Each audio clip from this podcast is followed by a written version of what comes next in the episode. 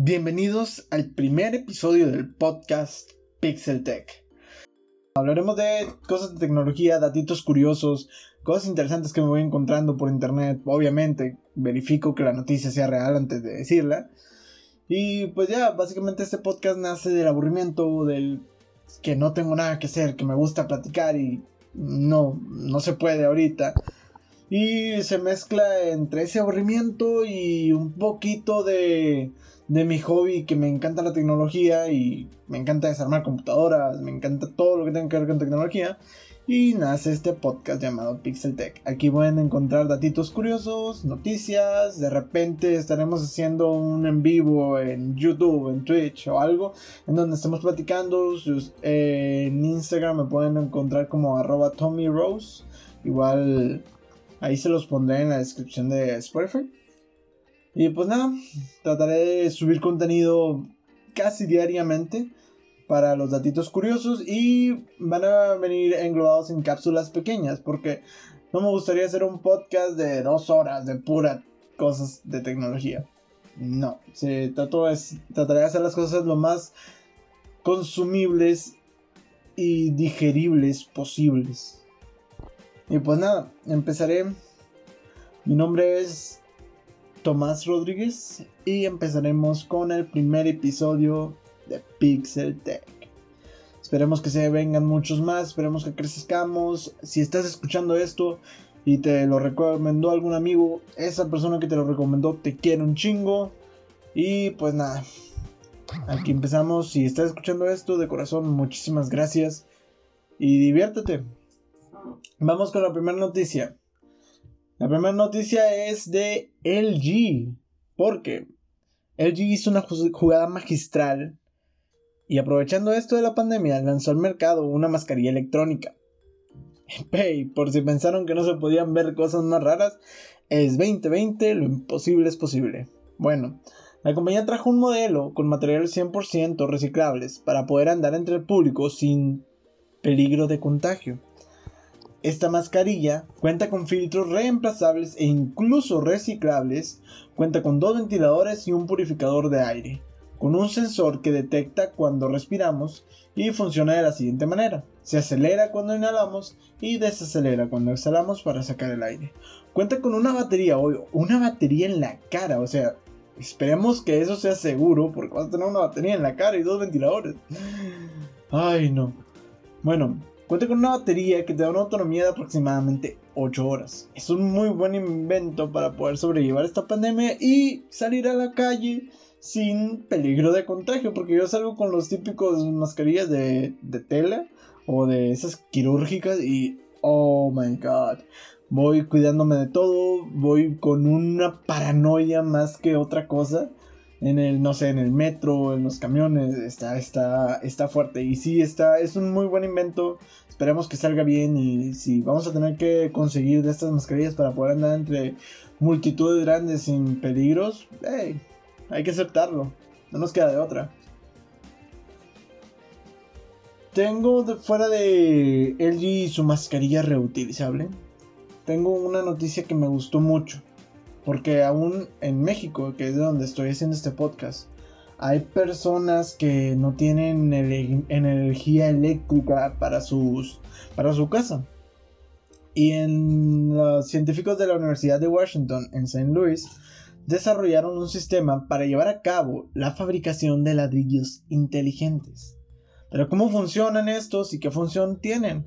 Bueno, estos ladrillos serán capaces de almacenar energía y, alimentar infinidad de dispositivos. Funcionan de la siguiente manera. Estos tienen un recubrimiento de polímero conductor que recoge el calor del sol funcionando como esponja y a través de un proceso químico almacena y conduce electricidad. Estos ladrillos pueden ser fabricados desde cero o bien ser ladrillos reciclados, pero ojo, los ladrillos que se utilizan son de estos ladrillos como de color rojito, los que vemos de repente en los edificios de Estados Unidos, de esos ladrillos.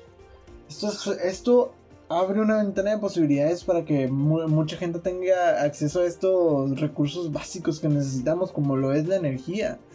Porque ahorita lo podemos ver con la pandemia. Si no tienes una computadora que se alimente con energía, o no, no tienes acceso a, internet, que el internet también lo conectamos por medio de la electricidad que tenemos en la casa, eh, pues no, no eres un habitante del mundo porque estarías desconectado y ahorita es cuando más conectados estamos uh, tecnológicamente hablando y un poco más desconectados de lo personal.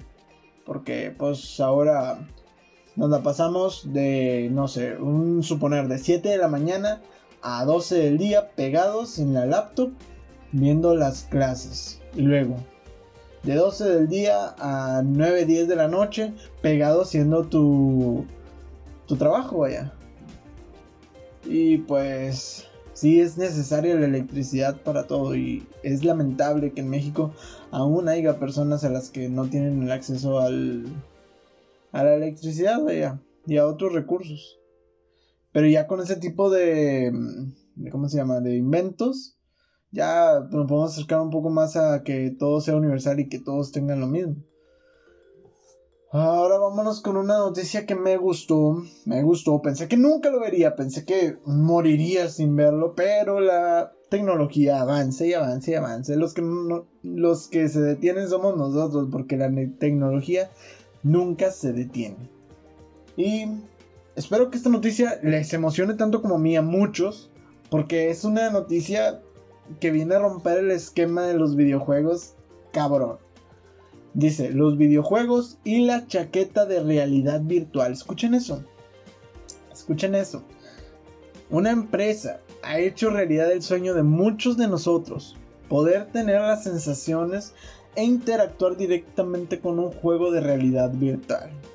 La empresa que tomó este reto y nos acercó un poco más a la realidad virtual fue la empresa malagueña OWO, creó una chaqueta de electroestimulación que unida a estos dispositivos de realidad virtual permite que experimentes hasta 30 diferentes sensaciones en todo el cuerpo. O sea, imagínate que estás jugando Call of Duty y te rafaguean el dolorón que se debe sentir, pero moriría por tener una de estas chaquetas ya. O sea, probarlo con cualquier juego, el más el cualquier juego, no importa qué juego sea, el juego de terror, el que no me gustan tanto, pero lo que sea. Imagínate poder sentir, poder estar dentro del juego. Hace poquito vi una serie que se llama Sword Art Online y esa serie se la voy a recomendar la verdad. A mí me gustó, díganme otaku como me quieran decir, no me importa, pero sé que a, a uno que otro, a una que otra les va a gustar. Bueno, Sword Art Online, creo que muchos la conocen, a lo mejor otros no, trata de cómo a Kirito, que es el principal, el personaje principal, entra al juego a través del Gear. El, el es una máquina de realidad virtual que se conecta a través de a tu cerebro.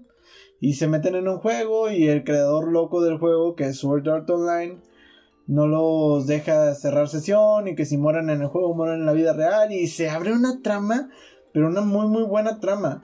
Y ya la primera temporada y las segundas para mí me gustaron más. Ya las demás fueron como que, ay, ya te estás perdiendo, ya, ya no es lo mismo, ya no es, es World Art Online, ya se acabó. Y bueno, es la recomendación del día de hoy, espero le echen una checada si están aburridos.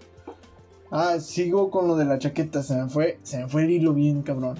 Esta chaqueta es inalámbrica y compatible, con PC, móvil o consola. Se, coloca en el cuerpo y junto a los lentes de realidad virtual te meten de lleno en el mundo. Si te llegan a disparar o golpear dependiendo del juego que estemos jugando, lo vamos a sentir. Por palabras de los desarrolladores dijeron que actualmente no existe nada igual en el mercado y la que tienen más de cerca que está investigando acerca de esta rama de la tecnología es la todopoderosísima Tesla de Elon Musk tipazo. Se planea que esté disponible para diciembre. ¿Están escuchando eso? Ya no falta nada. Estamos septiembre, octubre, noviembre, diciembre. Ya, ya están a punto de sacarlo. Y espero que me retroalimenten en Instagram. Espero que les haya gustado este primer episodio. Voy a tratar de hacerlos más largos conforme vaya avanzando. Trataré no tan largos como 20, 30 minutos, una hora. No, pero quiero que sean digeribles, que sea algo chido, algo nomás como para cotorrear un ratito. Y pues aquí vamos a estar ahí. Me da mucho gusto que hayas escuchado todo el podcast, de los 10 minutos que van a ser, 10 y tanto. Y nada, cuídate mucho, usen cubrebocas, gel antibacterial, no ha pasado la pandemia, sigan con sus respectivas medidas de salud y si estás pasando un momento difícil, hey, un abrazo y ánimo, la vida está para chingarla. La vida te va a presentar cosas difíciles y de repente te va a tirar una cosa mamalona. Así que ánimo, sobrevivan a la pandemia y esto fue todo. Gracias.